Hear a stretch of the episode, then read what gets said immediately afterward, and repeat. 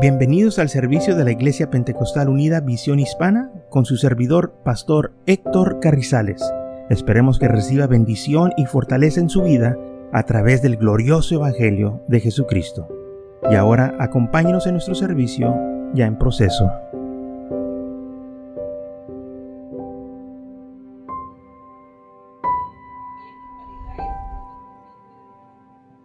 Muy bien. Entonces vemos aquí que el Señor les dijo a esta gente, ustedes no me, me aman de labios. no porque lo dicen. Ustedes están más enfocados a las tradiciones, a lo que les enseñaron los padres. Ah, se trata más de ustedes lavándose, pensando que el agua los va a purificar, ¿no? Y todavía están en pecado, viviendo en pecado, pero piensan que si no se lavan las manos, están contaminados. No. Tenían ellos todo, hermanos, mal este, eh, entendido, tenían ellos todo este, trastornado, las cosas del Señor, porque ellos estaban enfocando más en las tradiciones de los padres, y como dijo aquí el Señor, este, ellos estaban más enfocados en guardando los mandamientos o los eh, tradiciones de los padres que los mandamientos de Dios. Dice aquí, invalidando el mandamiento de Dios para guardar vuestras tradiciones. O sea, este mandamiento del Señor, pues no lo vamos a hacer porque es más importante lo que dicen los padres. Y así hay mucha gente. Es más importante lo que dice la Corte Suprema, que es lo que dice la palabra de Dios. Si la, Corte Suprema dice que ya se puede hacer cierto pecado, entonces pues ya está bien, porque pues ya se puede hacer. ¿Y qué es el mandamiento de Dios? ¿Mm? No, pues es que no, no, no. Que, o sea, nomás le dicen de labios, pero cuando... Miren hermanos, hay mucha gente que dice cosas, pero cuando se llega realmente a hacer una decisión, ahí es donde se da cuenta uno. Hay mucha gente que, no, que yo sí, que yo lo voy a hacer, y luego se llega el momento y no lo hacen. Porque nomás lo están diciendo de labios, quieren quedar bien, quieren verse bien, quieren ellos exaltarse. Pero eh, no, no, no es cierto. Okay. Los judíos eran expertos en esto. Oh, amamos a Dios y, y, y dejamos todo por el Señor. No es cierto. Porque lo que ellos hacían y, como vivían era todo lo opuesto. Y luego viene el Señor y lo matan. ¿Qué más queremos? Vemos cómo estaba su corazón. Porque el Señor vino y distorsionó todo lo que estaban haciendo. Y el Señor, pues no, no, no tenía él, este, eh, hermanos, parte con ellos. Eh, él era, un, como dicen los americanos, outsider de afuera. Ellos ya tenían su religión, tenían sus costumbres, tenían sus religiones y no había lugar para las cosas de Dios. No, no había lugar para Jesús y por eso lo crucificaron. Porque él vino a causarles problemas en sus religiones, a dividir el pueblo, porque pues ellos ya tenían todo, hermano. Ellos ya estaban sentados, tenían eh, su sistema. Y nadie se los iba a quitar. ¿Ah, eh? Cuando gente tiene poder, no lo van a dejar ir. Tenga eso en mente. Okay. Una vez que una persona tiene poder, no lo quiere dejar ir. Por eso todo el tiempo cuando miramos los políticos, parece que todos son los mismos.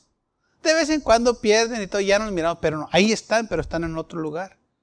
Porque no quieren dejar ir el poder. Un, eh, eh, ellos se dudan, el mismo grupo que este, ha estado, todo el tiempo va a estar.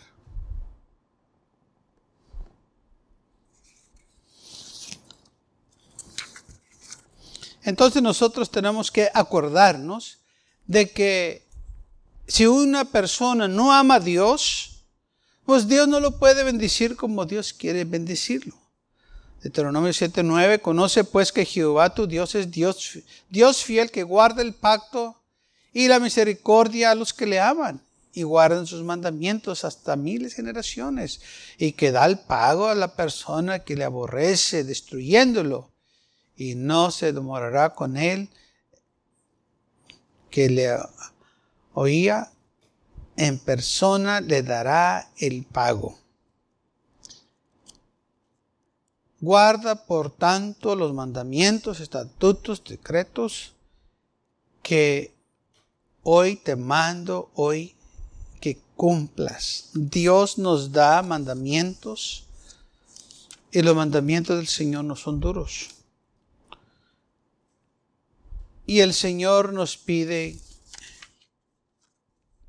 que guardemos estos mandamientos.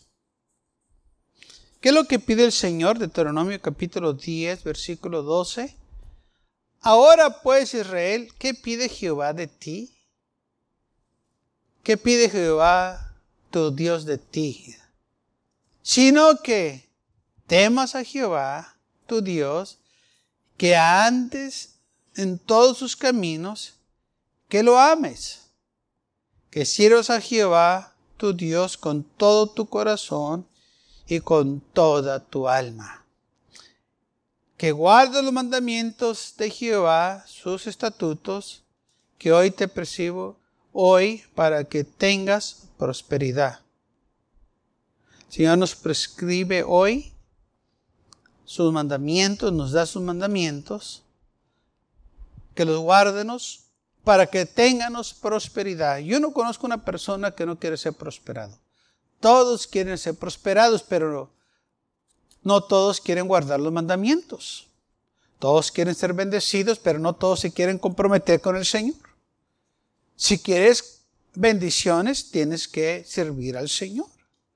Si quieres tener éxito, tienes que servir al Señor. Es como las, carreras. Si quieres un eh, este, buen salario, pues necesitas que prepararte, necesitas que estudiar para que tengas una buena carrera con buen salario. No esperes tener buen salario si no estás preparado, si, si, no has ido a ningún colegio, ninguna escuela para prepararte. Naín te va a dar este, un buen trabajo porque no estás preparado. No tiene sentido. Y si tú quieres que el Señor te bendiga, es lo mismo, tú tienes que servir al Señor. Eh, muchos quieren los beneficios, pero no quieren las responsabilidades. El Señor nos pide esto que le témanos, lo respétenos, que andenos en sus caminos, que déjenos el pecado, que déjenos las cosas del mundo y que lo amenos a Él. Dice la Biblia, no améis al mundo ni las cosas que están en el mundo, porque si alguno ama al mundo, el amor del Padre no está en Él. Entonces el Señor nos dice que lo amenos a Él y que le sírvanos con todo nuestro corazón, no a medias, no un poquito, no de vez en cuando, no cuando tengan necesidad, sino todo el tiempo y sí, con toda tu alma, que estés dispuesto a dar tu vida por el Señor. Muchos no están dispuestos a dar su vida por el Señor. Muchos no están dispuestos por dejarlo todo por seguir a Cristo. Pero si quieren las bendiciones. ¿Mm? Si quieren que Dios les ayude cuando ellos claman a Él. Y si Dios no lo responde, se, se molestan, se enojan, empiezan a murmurar que Dios no les contestó y que este y que el otro. Y el Señor no tiene la culpa. Si nosotros los humanos obedecemos lo que el Señor nos pide y lo hacemos, Él nos va a bendecir. Él cumple sus promesas. Él es fiel a su palabra. Dice el salmista eh, en el Salmo 145, versículo 20, Jehová guarda a todos los que lo aman.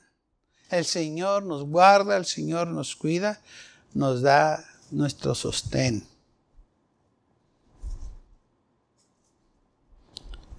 Y si no, ¿qué pasa? Bueno, como dice el, el, Señor, destruye a aquellos que los aborrecen. Y el Señor amonestó al pueblo de Israel que le sirvieran, porque si no le iban a servir, si, si ellos este, le daban las espaldas, iba a haber consecuencias. O sea, las bendiciones de Dios ya no iban a estar ahí. ¿Ok? El Señor se iba a alejar de ellos y el enemigo los iba a atacar y iban a ser como cualquier otra nación. En Nehemías capítulo 1, versículo 1, ya después que cayó Jerusalén en las manos de Babilonia que fue destruida. Eh, este es un profeta de la captividad. Eh, Nehemías capítulo 1, versículo 1 dice así, palabras de Nehemías, hijo de Acalías, Aconteció que en el mes de Kisel, en el año 20, estando yo en Susa, capital del reino, que vino Aní, uno de los hermanos, con algunos varones de Judá, y les pregunté por los judíos que habían escapado, que habían quedado de la captividad, y por Jerusalén. Y me dijeron, el remente de los que quedaron de la captividad, ahí en la provincia están en gran mal y afrenta, y el muro de Jerusalén derribado y las puertas quemadas a fuego. Cuando oí estas palabras, me senté y oré, hice duelo por algunos días y ayuné y oré delante de Dios de los cielos. Y dije, te ruego, oh Jehová, Dios de los cielos, fuerte, grande, temible, que guarda el pacto y la misericordia a los que le aman y guardan sus mandamientos. Versículo 5. Nehemías sabía de este pacto. Dijo, te ruego Dios de los cielos, Dios fuerte, temible, que guarda el pacto y la misericordia a los que le aman y guardan sus mandamientos. Esté ahora atento tu oído y abierto tus ojos para oír la oración de tu siervo que hago ahora delante de ti día y noche por los hijos de Israel, tus siervos, y confieso los pecados de los hijos de Israel que hemos cometido contra ti. Sí, yo y la casa de mi padre hemos pecado. En extremo nos hemos corrompido contra ti y no hemos guardado los mandamientos, estatutos, preceptos que diste a tu siervo Moisés. El profeta Nehemías confiesa el pecado de la nación. Lo que hicieron. ¿Qué fue lo que hicieron? Confieso el pecado que hicimos y se nos hemos corrompido no hemos guardado los mandamientos, tus estatutos, tus preceptos. O sea, no guardamos nosotros lo que tú nos pediste. No te amamos. Nos fuimos en pos de dioses ajenos como nación. Y él se menciona que yo, dice, sí, yo y la casa de mi padre hemos pecado. Por eso estaban ahora en captividad, porque pecaron, porque se rebelaron contra Dios, porque empezaron a amar las cosas del mundo en lugar de amar al Señor. ¿Y qué fue lo que les pidió el Señor? Deuteronomio 10:20. Ahora pues Israel, ¿qué pide Jehová de ti? Sino que temas a Jehová, tu Dios, que andes en sus caminos que lo ames, que sirvas a Jehová tu Dios con todo tu corazón y con toda tu alma. Y que guardes los mandamientos de Jehová, sus estatutos, que hoy te prescribo para que tengas prosperidad. Pero no lo hicieron. Nehemías confiesa, no lo hicimos como nación, no lo hicimos. ¿Qué fue lo que hicieron? Pecaron, se fueron hermanos, tras las cosas del mundo y se olvidaron de las cosas de Dios. Ah, y luego sí querían que Dios les ayudara. Entonces, onta Jehová, onta el Señor, acuérdate que lo dejaste por seguir a Baal. Acuérdate que lo dejaste por seguir a los dioses de Caná, de los aborreos, este, eh, jabuseos, toda esta gente de pagana. Buscate a los dioses de ellos, al ateo, a los moabitas y te olvidaste de los mandamientos del Señor. Y por eso ellos estuvieron en captividad 70 años después de que ellos tenían su libertad, pero esa libertad que ellos tenían la usaron para pecar, no la usaron para servir al Señor. El Señor los habló para que fueran una nación santa pero ellos quisieron hacer como las otras naciones. Hicieron hacer como los demás y les trajo a ellos graves consecuencias. El Señor, hermanos, los esparció sobre toda la tierra. Así como dice la palabra del Señor que iba a suceder si ellos no guardaban los mandamientos del Señor. Fueron esparcidos hasta que se arrepintieron, hasta que llegó el tiempo y el Señor los trajo de nuevo. Pero todo esto sucedió porque no guardaron los mandamientos, porque no amaron al Señor. Y esto es lo que sucede cuando gente no ama al Señor, no van a prosperar. ¿Mm? ¿Por qué hace la iglesia? Porque amo al Señor. ¿Por qué sirves al Señor? Porque lo amo. ¿Qué es lo que hizo por ti? Pagó el precio por mí, dio su vida por mí. Me amó. Siendo un pecador, dice la Iglesia, Cristo nos amó. Se entregó por nosotros. Gran amor no tiene otro hombre de que dé su vida por su amigo. No hay otro amor más grande que ese y Él dio su vida por mí y por usted también. ¿Cómo no vamos a amarlo, hermanos, por tan gran amor que demostró por nosotros en la cruz del Calvario? ¿Qué ha hecho el mundo por ti? Nada. El mundo no te va a dar la vida eterna, el mundo no te va a dar bendiciones, te da placeres momentarios y pasajeros, pero tienes que pagar por ellos. ¿Mm?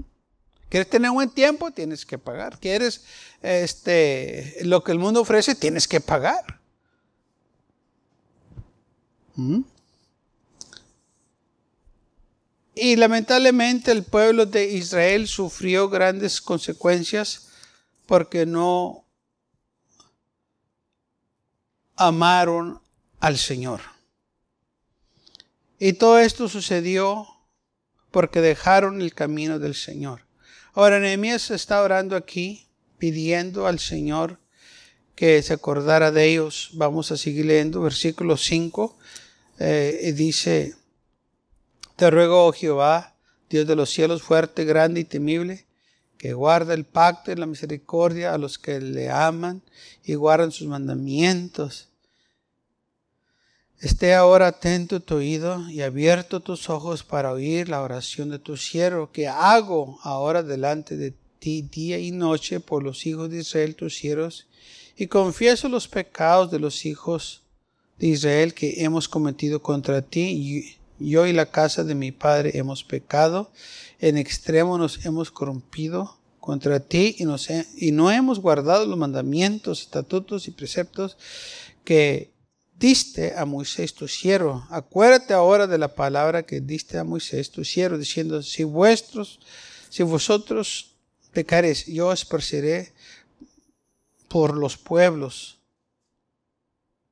Pero si os volviereis a mí y guardareis mis mandamientos y los pusieres por obra, aunque vuestra expresión fuera hasta el extremo de los cielos, de ahí os recogeré y os traeré al lugar que escogí para hacer habitar ahí mi nombre. Ellos pues son tus siervos y tu pueblo, los cuales redimites con tu gran poder y con tu mano poderosa.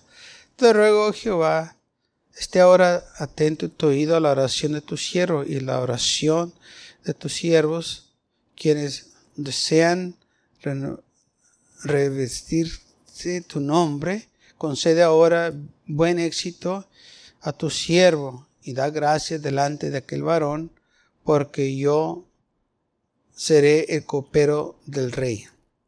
Entonces, el profeta está diciendo aquí, acuérdate, Señor, de tus promesas. Si el pueblo pecara, tú lo ibas a esparcer o a desbalagar por todo los pueblos, pero si se arrepintieran, tú los ibas a recoger de nuevo. Y es lo que estaba pidiendo Nehemías estaba pidiendo que el Señor recogiera a su pueblo. Y aquí fue donde empezó de, este, que el pueblo de Israel regresara de nuevo, porque el rey le dio a Nehemías permiso de regresar a construir los muros de Jerusalén.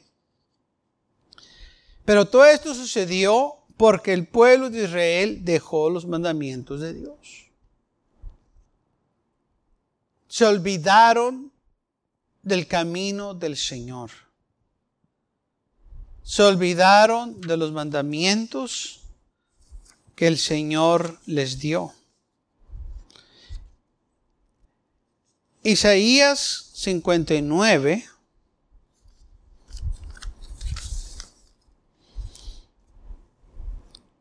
se les profetizó o se les dijo lo que eran. Isaías 29, 13 dice sí. Isaías 29, 13 dice pues el Señor, porque este pueblo se acerca a mí con sus boca y con sus labios me honran, pero su corazón está lejos de mí. Su temor de mí no es más que un mandamiento de hombres que se les ha enseñado. O sea, ellos llegaron a un punto, hermanos, en que realmente ya no valorizaban las cosas de Dios. Ya no eran importantes, era más como cualquier otro mandamiento. Es eh, cualquier otra plática. Y lamentablemente siento que Hoy en día es la misma actitud. Muchos miran la iglesia como, ah, pues nomás este, voy porque pues es alguna tradición, hombre. Es lo que me enseñaron, eso, nomás a eso voy.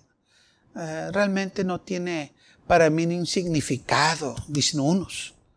Realmente nomás voy para que este, eh, llevar a los niños para que conozcan algo, porque yo, no, yo realmente no necesito. Y esa es la mentalidad de muchos. Porque ahora nomás es una tradición de ir a la iglesia. La Biblia dice, no dejes de congregarte, como algunos tienen por costumbre. Cuando vinimos a la iglesia es un privilegio. Vinemos a alabar al Señor, vinemos a honrarlo, vinemos a darle las gracias por todas las bendiciones que nos ha dado, porque estamos agradecidos. Y cuando vinimos con una actitud de que nosotros estamos ayudando a la iglesia, no. La iglesia nos está ayudando a nosotros. El Señor nos bendice. Cuando vinimos a su casa de oración, recibimos palabras, recibimos bendiciones del Señor. Y también nosotros le debemos de adorarle y darle las gracias por todas las bendiciones que nos da, por la vida, por la salud, por la prosperidad. Usted puede ser la persona más pobre del mundo, pero la más saludable, porque el Señor le va a dar salud, le va a dar vida, le va a dar fortaleza. Mucha gente que tiene abundancia de eh, dinero y de cosas materiales, pero su salud está destruida. De nada le sirve, pues de qué tantas ah, cosas que tienen ni las puede disfrutar. Las cosas más sencillas de la vida no pueden hacerlas. ¿Mm? Recuerde esto, lo más importante es que usted tenga su salud es lo más importante. Porque aún aunque no tenga las riquezas del mundo, pero teniendo su salud, usted puede disfrutar la vida. Puede salir al parque, puede caminar, puede ir a pescar, puede uh, hacer tantas cosas y no le cuesta ni un centavo. Puede ir a visitar a la comadre y puede ir a visitar acá y platicar. Y, teniendo buena salud, puede tener todo el dinero en el mundo, puede tener todas las riquezas, pero no lo puede disfrutar porque está tirado en la cama, como muchos están tirados en la cama. El dinero no es todo. Dios es el todo. Él nos da todo. Él nos da la prosperidad. Él nos da la felicidad. Hay gente que no quiere llegar a su hogar, es una mansión. Pero no quieren entrar porque adentro les está esperando una fiera. Ya saben que va a haber pleito. El lugar que debe ser el más gozoso, el más alegre, es el lugar más terrible para ellos. Y todo porque Cristo Jesús no vive ahí en ese hogar. Sí, es una mansión muy bonita, sí, la más grande de la vecindad, sí, se mira muy bonito, pero por dentro es, está horrible. No hay paz, no hay gozo, hay celos, hay, hay palabras malas, hay, hay maltratos, hay tantas eh, desagradios y tantas cosas perversas, porque Cristo no vive ahí, porque no hay paz en sus vidas. Pero podemos entrar a una casa muy humilde, pero si Cristo Jesús mora ahí, oh, se siente la paz, se siente el gozo, se siente la felicidad.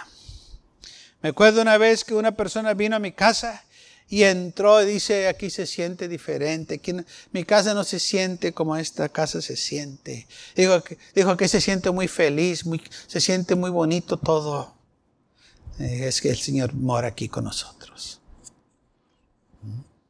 No entraron a un lugar lujoso, no entraron a una mansión, no entraron a, un lugar donde vivía el pastor, este, en, la casa del pastor, que no, no, es una mansión, no es, no es algo grande que ocupa una cuadra. Oh, pero hay más que suficiente cuando tenemos al Señor. Y esta persona comentó, dijo, mi casa no se siente así. Oh, pues qué triste. Entonces, hermanos, cuando nosotros amamos a Dios, Él nos bendice y nos bendice en abundancia, así como dice aquí en el libro de Deuteronomio, que Él nos va a bendecir, que Él nos va a multiplicar. Dice, y te amará, te bendecirá y te, te va a multiplicar. Bendecirá el fruto de tu vientre y el fruto de tu tierra de tu ganado, tu mosto, tu aceite, la cría de tus vacas, los rebaños de tus ovejas, de la tierra que juró a tus padres. O sea, Dios va a bendecir todo. Todo lo que tú hagas, todo donde, tú vayas, tú vas a ser bendecido. Así como Abraham, donde quiera que él iba, él era bendecido. Donde quiera que nos ponga el Señor, vamos a ser nosotros bendecidos si servemos al Señor. Aunque la gente nos quiera hacer daño, vamos a ser bendecidos. Aunque nos pongan en un cuartito, ahí en ese cuartito vamos a ser bendecidos. Porque el Señor sabe cómo bendecir. ¿Mm? Qué, tremendo que muchas veces eh, gente que se, se jacta que fueron a comer a un restaurante bien lujoso y que les costó tanto la comida y luego después dicen que ni les gustó. que era muy poquito que este que el otro. Y uno muy humilde, unas tortillitas de harina calentitas, unos frijolitos, unas salsitas. Y dice, qué rico comimos, gloria a Dios. Las bendiciones de Dios. Y no nos costó tanto dinero para, para hacerlo. Y la gente desea lo que comemos nosotros. Y verdad que no nos jactamos. Mira, comí unas tortillas y no, nomás comí tortitas. Oh, pero cuando las comemos, qué rico. ¿Mm? Las más cosas más sencillas, hermanos, en el Señor son las más ricas. Y lamentablemente muchos piensan que este, las cosas sencillas, pues que no son buenas o, o que necesitamos más. No, el Señor nos va a dar lo suficiente. Y nos da en abundancia para compartir con los demás, para que los demás vean las cosas que el Señor hace en nuestras vidas. Nos da una y otra vez. Amén. Todo lo que nosotros tocamos, hermanos, o sea, si la vamos para el Señor, hay prosperidad, hay bendición. Amén. Porque así es el Señor. Todo lo que hacemos, si estamos sirviendo al Señor, donde quiera que vamos, nos siguen las bendiciones. Donde quiera que vamos. Donde quiera que estamos, hay bendición. No importa la situación, hay bendición. Y gloria a Dios por ello. Eso es nomás de las bendiciones del Señor. Porque es lo que el Señor dice que Él hace. Yo sé que muchos, como dice aquí la Biblia, que Lo honran al Señor nomás con labios, con sus bocas, pero su corazón no está lejos de ellos, de Él. Y eso es cierto. Que muchos dicen que sí aman al Señor, pero sus acciones dicen lo contrario. La vida que viven dicen lo contrario. La manera como se comporta dicen lo contrario. Y tarde o temprano todo eso los va a alcanzar. Porque dice la Biblia, no seas engañado. Dios no puede ser burlado. Y también dice la Biblia, no te engañes a ti mismo tampoco. No te engañes. ¿Por qué te estás engañando? Lo que el hombre siembra, eso va a cosechar. Entonces, ¿por qué el hombre se quiere pasar de listo? ¿Por qué el hombre piensa que puede engañar a Dios, porque el, enemigo los ha ciegado. El enemigo piensa, hermanos, que si los deja así por mucho tiempo, ya esta gente eh, se convence. Y, y, lamentablemente sí, gente se ha convencido. Que están sirviendo al Señor cuando no lo están sirviendo. Piensan que están bien cuando no están bien. ¿Cómo sabemos? Porque la Biblia dice lo contrario. Y luego cuando uno les habla de las cosas del Señor, de inmediato claman, me estás juzgando. La Biblia dice que no juzgues. Y también la Biblia dice que no andes pecando como estás, lo estás haciendo.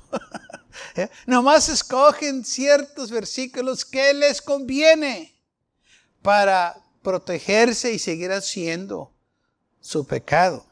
Pero también nosotros podemos usar las escrituras para decir, mira, la Biblia dice también esto acuérdate, no nomás escojas escrituras para proteger lo que tú estás haciendo, para justificarte. Acuérdate que también lo dice la Biblia que la paga del pecado es la muerte. Si tú andas en pecado, pues va a haber consecuencias. Y acuérdate lo que dice la Biblia que terrible es caer en manos de Dios vivo. Eh, Dios te va a azotar. Si tú sigues así, en rebelión, si tú sigues así, tratándote de burlar del Señor, tarde o temprano va a venir la ira de Dios sobre ti. Y así como en este mundo, la ira de Dios, hermanos, va a venir sobre este mundo porque ellos piensan que se pueden burlar de Dios y el Señor no va a permitir eso. En el mundo antiguo ellos pensaban que se iban a burlar de Dios y vino el diluvio y los destruyó. En la ciudad de Sodoma y Gomorra ellos pensaron que no necesitaban a Dios, dice la que no quisieron saber nada de Dios y les llovió fuego y azufre del cielo y el Señor los destruyó. Hoy estamos viendo lo mismo que aconteció en aquellos días hoy, la misma actitud.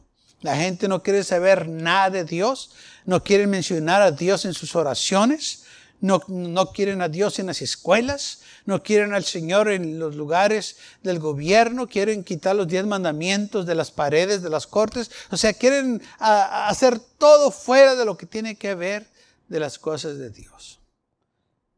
Tarde o temprano va a venir la ira de Dios sobre esta nación y sobre el mundo, porque no quieren saber nada de Dios. en Romanos capítulo 1, habla de la actitud de este pueblo, de lo que ellos, cómo ellos vivían, cómo ellos pensaban. Libro de Romanos capítulo 1. No vamos a leer todo el capítulo, pero sí quiero leer unos versículos del Romanos capítulo 1. Dice así, versículo 20, porque las cosas invisibles de Él, su eterno poder, su deidad, se hacen claramente visibles desde la creación del mundo, siendo entendidas por medio de las cosas hechas, de modo que no tienen excusa.